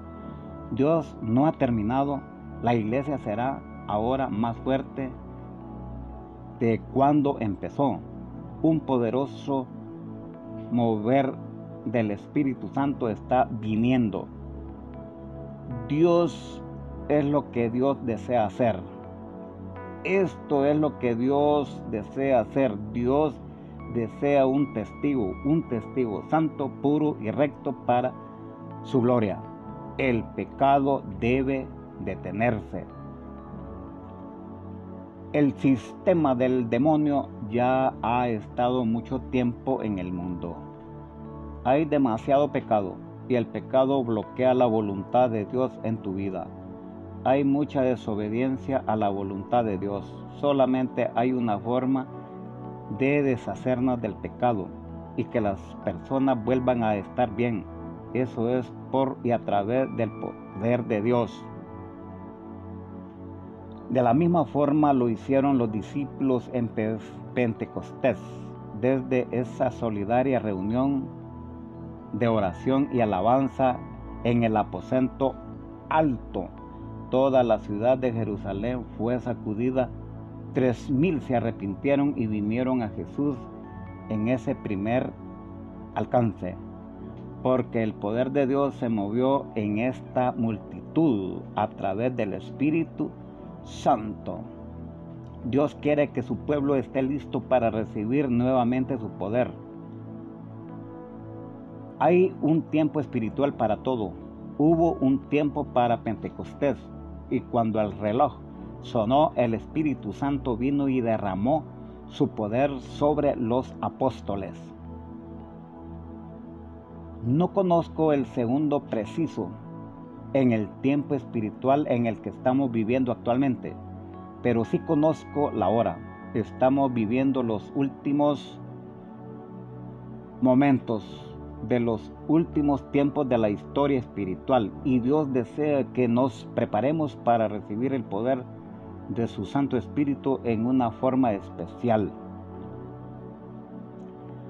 Va a suceder en su libro La fiesta de los tabernáculos, George Warnock comenta las fiestas de Levítico 23, haciendo un paralelismo de ellas con los tiempos de la iglesia a través de las edades. Las festividades mencionadas son 1. La Pascua 2. Los panes sin levadura 3. La fiesta de las primicias 4. La fiesta de Pentecostés. 5. El sonar de las trompetas. 6. El día de la expiación. 7. La fiesta de los tabernáculos. Dentro del cuerpo de la iglesia, cada una de estas fiestas simboliza un tiempo de mil años. Para el Señor un día es como mil años. De las fiestas de las siete fiestas todas se han cumplido dentro del cuerpo de la iglesia, excepto la fiesta de los tabernáculos, la cual es al final de la semana o de una era de fatiga y trabajo, un día de reposo. Por tanto, queda un reposo sábado para el pueblo de Dios, Hebreos 4:9. Creo que cuando entremos al año 2000 entraremos a la era de la fiesta de tabernáculos. El fin de la semana de luchas y de conmoción de la iglesia recuerda, un día para Dios es como mil años. Pronto entraremos a la fiesta, fiesta, todas las fiestas, sábado de todos los sábados, recogiendo la última y rica herencia que es nuestra en la palabra de Dios. Es entonces donde veremos la paz en todo el mundo y el poder de Dios. Es entonces donde veremos la promesa de la lluvia tardía. Por tanto, hermanos, tened paciencia hasta la venida del Señor. Mirad cómo el labrador espera el preciso fruto de la tierra, aguardando con paciencia hasta que reciba la lluvia temprana y tardía. Santiago 5, 7. Dios está esperando ansiosamente la hora donde Él, Él nos dará su lluvia tardía, cuando la venida del Señor se manifestará en medio de su pueblo.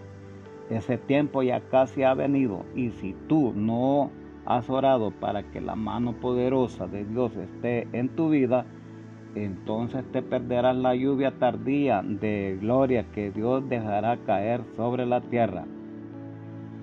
Recibe la gloria de Jesús. Como sabrás, Jesús fue quien habló con Moisés en la zarza ardiente. Él era antes que Abraham. De cierto, de cierto os digo, antes que Abraham fuese, yo soy. Juan 8, 58. Dos medios que Dios usó en el Nuevo Testamento para exaltar a Jesús fueron la transfiguración y la ascensión. Solamente la ascensión es mencionada 30 veces y tres veces en el Nuevo Testamento. Y habiendo dicho estas cosas, viendo ellos, fue alzado y le recibió una nube que lo ocultó de sus ojos. Hechos 1.9. Jesús fue llevado al cielo mientras los discípulos veían. Él fue transportado y recibido fuera de la vista de ellos. Este mismo Jesús fue sentado a la diestra del Padre y es exaltado sobre todo principado y poder y dominio, tanto en este mundo como en, el venidero. A este Dios ha exaltado con su diestra por príncipe y salvador para dar a Israel arrepentimiento y perdón de los pecados. Hechos 5:31. Sin embargo, sin ninguna sombra de duda, Jesús era Dios y no solamente un hombre ordinario. Él dijo, si ustedes me van a matar, yo mismo me levantaré. Y lo hizo. En todo lugar las personas lo honraban.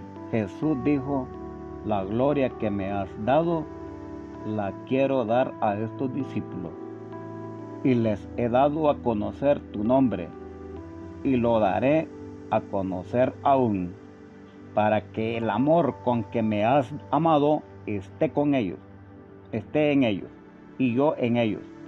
Juan 17, 26. ¿Qué quiso decir con esto?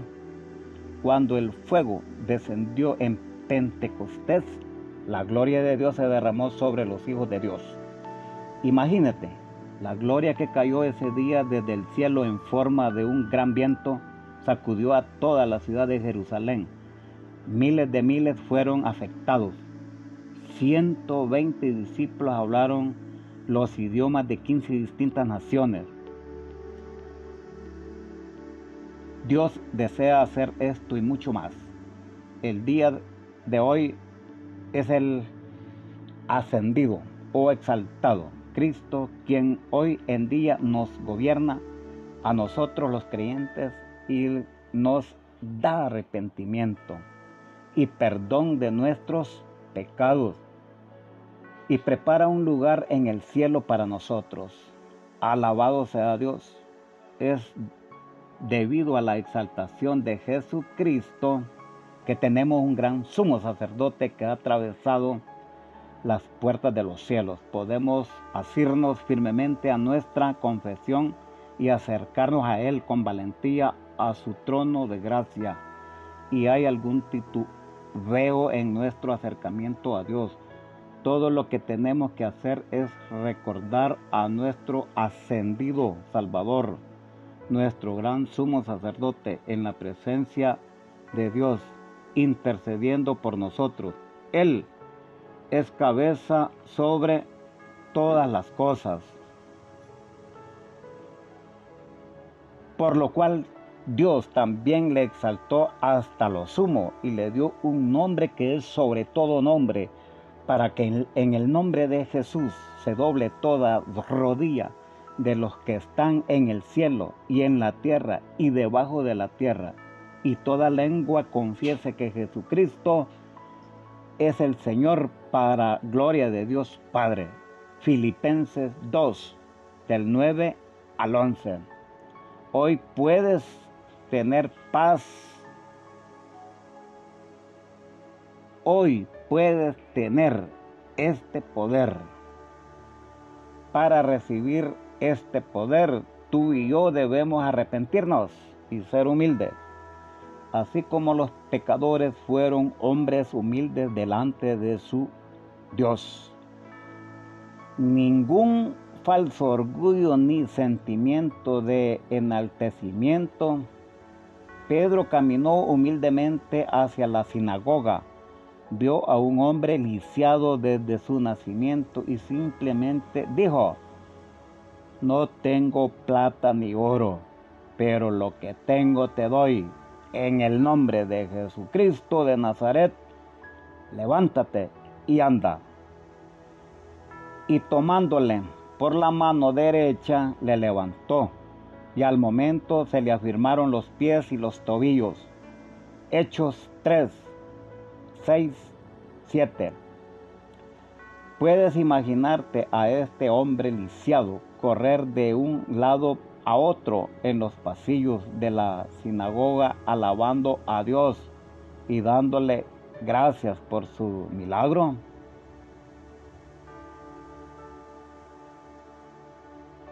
Este es el poder que Dios desea que tengas hoy en tu vida. Cuando somos llamados debemos obedecer. Cuando el corazón humilde de un siervo Mientras escribía este libro, recibí una llamada de la oficina del presidente George Bush pidiéndome que fingiera como enlace del mundo cristiano en un comité. Primero no di ninguna respuesta, pidiendo un tiempo de oración con respecto a esa oportunidad. Después llamé de vuelta y les dije, serviré por una razón. Creo que la moral de nuestra nación está muy baja. Y si Dios puede usarme para ministrar a otros y levantar así la moral de nuestra nación a través del poder de Dios, entonces debo hacerlo. Deseo seguir hablándole a la iglesia como laico en esta nueva posición dentro de la administración de Bush. Creo que Dios me usará para animar a otros a que regresen a los principios divinos que hicieron grande a esta nación. Llegar al lugar donde Dios pueda derramar su espíritu y podamos recibir su unción. Cuando caminamos en esta realidad, entonces Él contestará nuestras oraciones. Nunca olvidaré un momento especial en 1961 mientras participaba en la conferencia pentecostal mundial en Jerusalén juntamente con cuatro mil predicadores cuando el Espíritu Santo me permitió que orara por un anciano judío lisiado como el hombre de la sinagoga. Él no podía enderezar su espalda. Mientras estábamos reunidos afuera esperando poder entrar a la reunión, una dama se me acercó y me dijo, Señor Chacarian, tengo un amigo que está gravemente lisiado. Este hombre necesita su ayuda. Me explicó que lo había encontrado viviendo bajo un puente en las afueras de la ciudad él le había pedido a ella que lo ayudara a entrar al auditorio porque había oído que Jesús estaba sanando personas allí. Cuando supieron que tenía que tener un gafete para poder entrar, alguien le sugirió que me hablaran. Naturalmente mi corazón se derramó en este pequeño hombre decidí darle mi gafete. Cuando me incliné para colocárselo, oí una voz inconfundible decirme, Demos, ahora mismo debes orar por sanidad. Me tomó por sorpresa aquí, ahora, con el lugar lleno de poderosos líderes pentecostales de todo el mundo. Tú, Demos, aquí mismo, contestó el Espíritu Santo. Entonces le dije a la dama que oraría por el hombre. Me incliné hacia él y le pregunté, ¿cuál es tu necesidad? El hombre padecía mucho dolor y no podía enderezarse. Estaba ahí doblado, viéndose como un número 7. Estaba apoyándose de un palo que usaba como muleta y lo mecía de un lado a otro, mostrando dolor. Jesús, aquí en estas mismas colinas de Judea, tú sanaste a todos aquellos que se acercaban a ti. Nunca rechazaste a nadie. Y Dios, si tú estuvieras parado aquí ahora mismo, tú sanarías a este hermano. No permitirías que sufriera un momento más. Ahora, Jesús, voy a orar por él. Yo no puedo sanar, pero tú sí lo puedes sanar. Me pediste que fuera que fuera tu canal y ahora seré tu canal, Señor. Entonces le dije al hombre judío, hermano, oraré por usted ahora. ¿Cree que Jesús lo puede sanar? Por eso vine fue su respuesta. Así que comencé a orar. Jesús quita todo dolor de su cuerpo ahora y relaja toda articulación. En el nombre de Jesús le ordeno a todo dolor que deje toda articulación para que Él se pueda enderezar. Gracias Padre. Hermano, párate, le dije. Dio una sacudida la pude oír. Toda su espalda hacía un ruido como si se quebraban muchos nudillos. De repente escuché el chasquido de largo. Primero tuve, primero tuve miedo que el frágil hombrecito se hubiera quebrado algo, pero el quejido que escuché fue de alivio y no de dolor. Lentamente se enderezó y me vio con triunfo a la cara. De nuevo nuestro alrededor vino un gran coro de alabanza. En pocos momentos él estaba parado ojo con ojo conmigo ya no tenía el aspecto de número 7. Tomé el palo con el que se apoyaba y se lo di a la dama. Cuando lo recibió pareció como si ella hubiera recibido un golpe eléctrico. Ella comenzó a gritar. Cuatro mil predicadores podían oír sus gritos diciendo, un milagro, un milagro, corriendo para ver lo que sucedía. ¿Qué quiere decir con un milagro? le preguntaron. Vean a este hombre, dijo la emocionada mujer, meneando el palo en el aire. Hace algunos minutos estaba lisiado y completamente agachado hacia adelante con dolor. Mírenle ahora, ella señaló al hombre judío, el cual había empezado a correr por todas partes.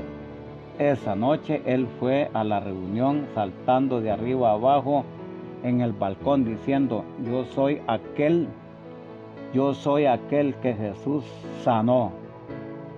Mientras regresaba esa noche al hotel King David, el hombre judío viajó en el mismo bus donde yo iba de todos esos buses, él abordó el mismo.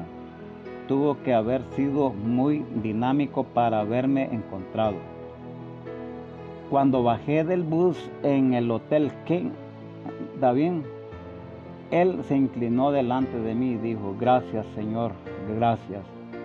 Le corregí diciéndole, no, escuche usted, debe agradecer a Jesús por su sanidad.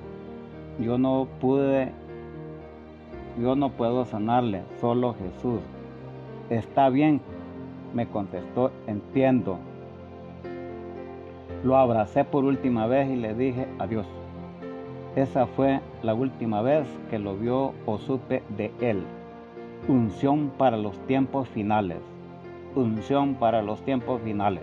Hombres, ese es el tipo de milagros que Dios desea soltar en cada uno de sus vidas.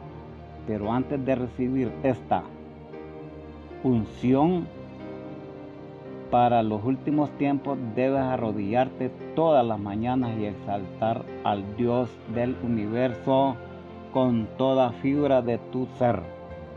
Alabar su santo nombre con tu boca y corazón y buscar desesperadamente todo aquello que Dios tenga para ti, pidiéndole que derrame su Santo Espíritu sobre tu vida. Esto no es un juego, es real. Debes buscar a Dios con todo tu corazón, mente y alma. Nada en esta tierra debe ser más importante cuando Dios es por completo la prioridad número uno y no solamente alguien que tú pones de relleno entre tus citas de negocios y tus programas de televisión. Entonces, Él se manifestará en tu vida en una forma que jamás imaginaste posible. Mientras levantas alabanza pasionales al cielo mientras canta dulces canciones de exaltación, Dios se moverá más cerca en tu corazón hasta que finalmente en un movimiento milagroso del Espíritu Santo, tú y Él se conviertan en uno.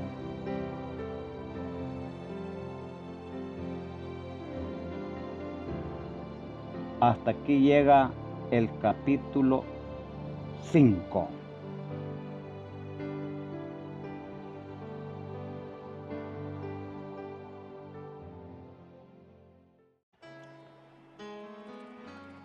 Luis Armando Orellana, secretario capítulo Candelaria, zona occidente 4B, Honduras.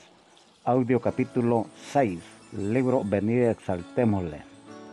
Iniciamos con una cita bíblica, así que ofrezcamos siempre a Dios por medio de él el sacrificio de alabanza, es decir, fruto de labios que confiesan su nombre. Hebreos 13, 15, capítulo 6. Exalta a Jesús.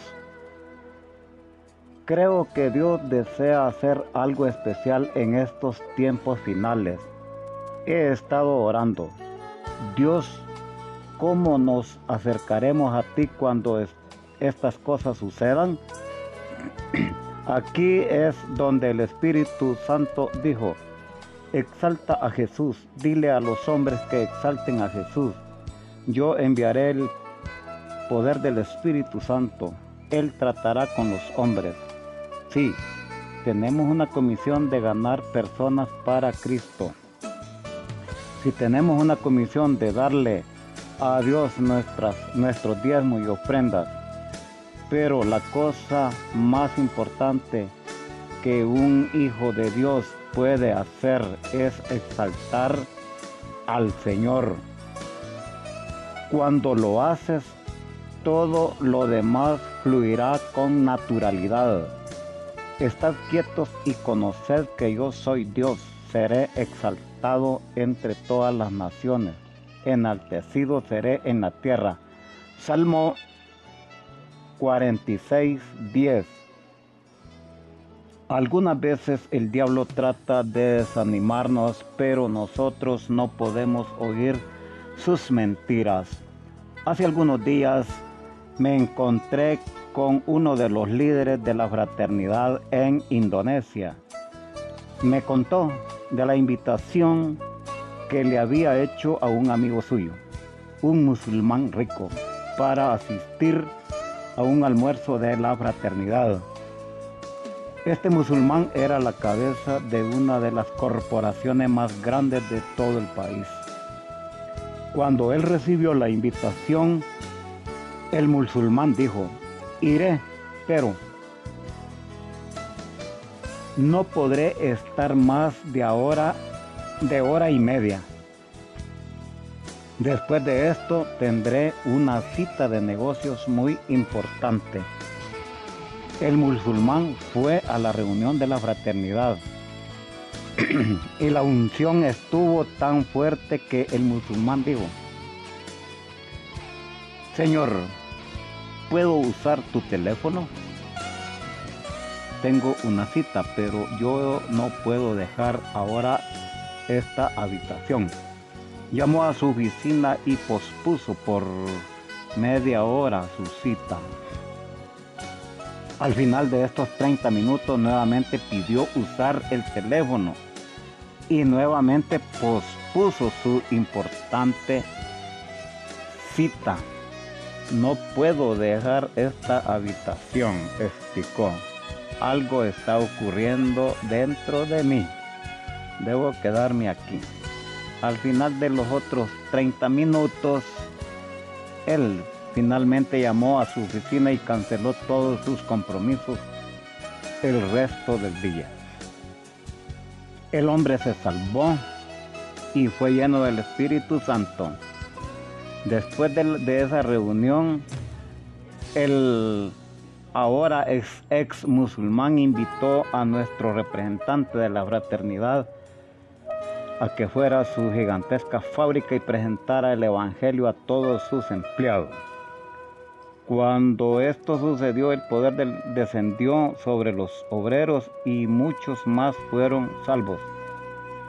El mismo poder que tuvo esa reunión en Indonesia estuvo en nuestros desayunos en la cafetería Clifton. Algunos que iban por primera vez inicialmente se asustaron por el Espíritu Santo por el poder del Espíritu Santo, pero siempre volvían nuevamente buscando el poder de Dios. El ahora presidente del ministerio High Aventure, George Otis, recibió al Espíritu Santo en una de nuestras reuniones. Mira lo que Dios ha hecho a través de él. George era un total extraño a la fraternidad y fue bautizado y ahora Dios lo usa poderosamente a través de su red de radio. Voice of Hope, voz de esperanza. Este año su gigantesca red internacional de radio comenzó a llevar el Evangelio a China y Asia. Los hombres de los cuales he relatado aquí a veces se han sentido desanimados y débiles, pero han aprendido en sus vidas que cuando el camino es más difícil, ese es el momento donde necesitan exaltar a Jesús. Cuando exaltas a Jesús, el demonio se irá inmediatamente. Cuando verás, Él no soporta la sangre de Cristo. Cuando le exalta a Jesús, se complace y bendice aún más tu sagrada Adoración. Cuando el demonio trató de tentar al Señor Jesús, él respondió, escrito está. También, no tentarás al Señor tu Dios. Él se enfocó en el Señor. Él exaltó a Dios cuando Jesús fue a la casa de María y Marta. Y Marta se fue a trabajar, a preparar la comida y a hacer todas las cosas que consideraba necesarias para hacer sentir cómodo a Jesús. Ella notó que María no la ayudaba. Ella le dijo a Jesús que de mi hermana, que de mi hermana. Ella solo estaba sentada ahí a los pies de Jesús adorando. Jesús le dijo a, Marta, Marta, Marta, afanada y turbada estás con muchas cosas, pero solo una cosa es necesaria, y María ha escogido la buena parte, la cual no le será quitada. Lucas 10, 41, 42. Jesús sabía que la adoración venía primero, aún antes del servicio. La adoración es donde todo comienza en nuestra relación con Dios. Dios no se preocupaba por lo que hacemos. A Él le importa quiénes somos en nuestros corazones. Él se regocija cuando tenemos una actitud de adoración a Él. Debemos olvidarnos de nosotros y exaltarlo a Él. Vive el Señor y bendita sea mi roca y mi y engrandecido sea el Dios de mi salvación. Segunda Samuel 22:47. Un mensaje universal para esta hora. Un mensaje universal para esta hora ha sido mi experiencia que cuando el Señor revela un mensaje para un tiempo específico, Él revela este mensaje en los corazones de los hombres y mujeres de Dios alrededor del mundo. Un testimonio reciente que recibimos aquí en la Oficina Internacional de FGBMFI me ministró poderosamente, pues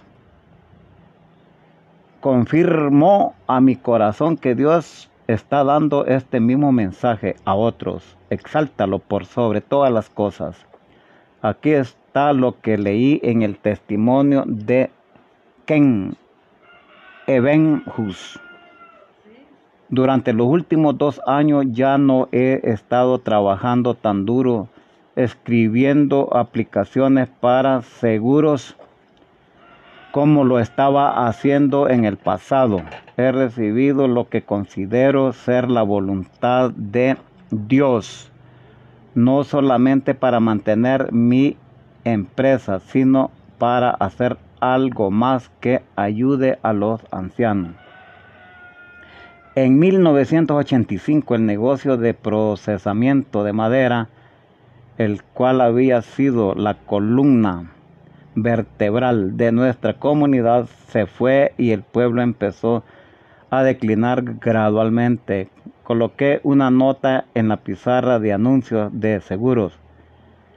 El pueblo de Dios orará para que entre una gran industria a Lebanón.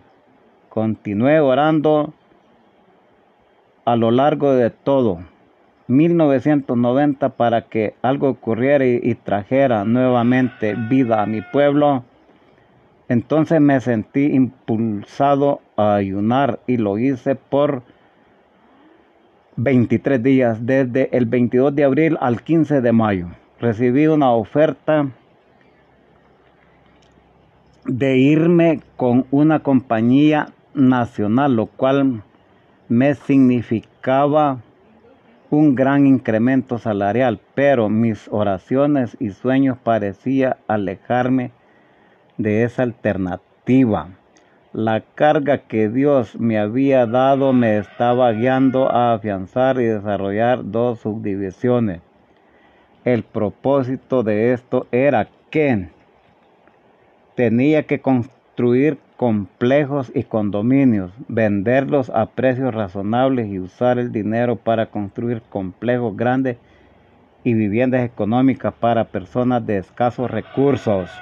Las instrucciones de Dios eran que yo no me debía beneficiar económicamente con la venta de los complejos originales, sino que el dinero debía ser para construir los complejos grandes y las viviendas económicas. Los primeros dos complejos serán vendidos en el verano de 1992.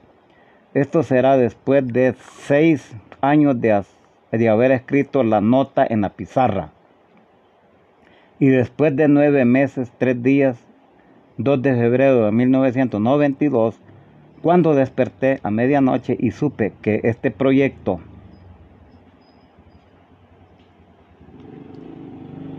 debía llamarlo Enterprises a BE, lo que significaba Almighty Bain, Exalted Enterprises, Empresas, el Todopoderoso se ha exaltado.